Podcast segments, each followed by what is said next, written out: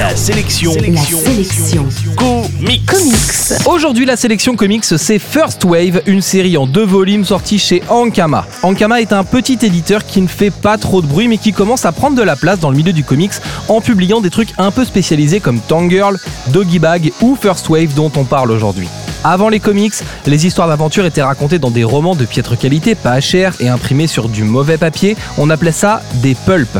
C'est l'époque des premiers héros d'aventure, ceux qui inspireront les super-héros. On parle là de Zorro, de Tarzan ou de Flash Gordon pour les plus connus. Et dans les premières années des super-héros, les Batman et les Superman partagent la vedette avec des personnages comme Doc Savage ou The Spirit.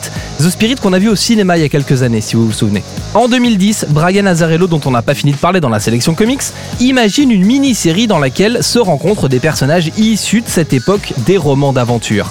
First Wave est donc une saga réunissant Doc Savage, The Spirit et Batman, la version années 40 de Batman avec un Bruce Wayne qui utilise des flingues à longueur de page. L'histoire est juste un prétexte à réunir ces trois héros et à faire apparaître toute une galerie de personnages oubliés ou de codes des histoires d'aventure de l'époque. On croisera par exemple des robots géants ou des tribus primitives, le tout remis au goût du jour. On est bien là dans un comics moderne fait en 2010 avec tout ce qui fait une bonne BD aujourd'hui. En bref, la sélection comics aujourd'hui, c'est First Wave, la mini-série qui réunit Batman, Doc Savage et The Spirit.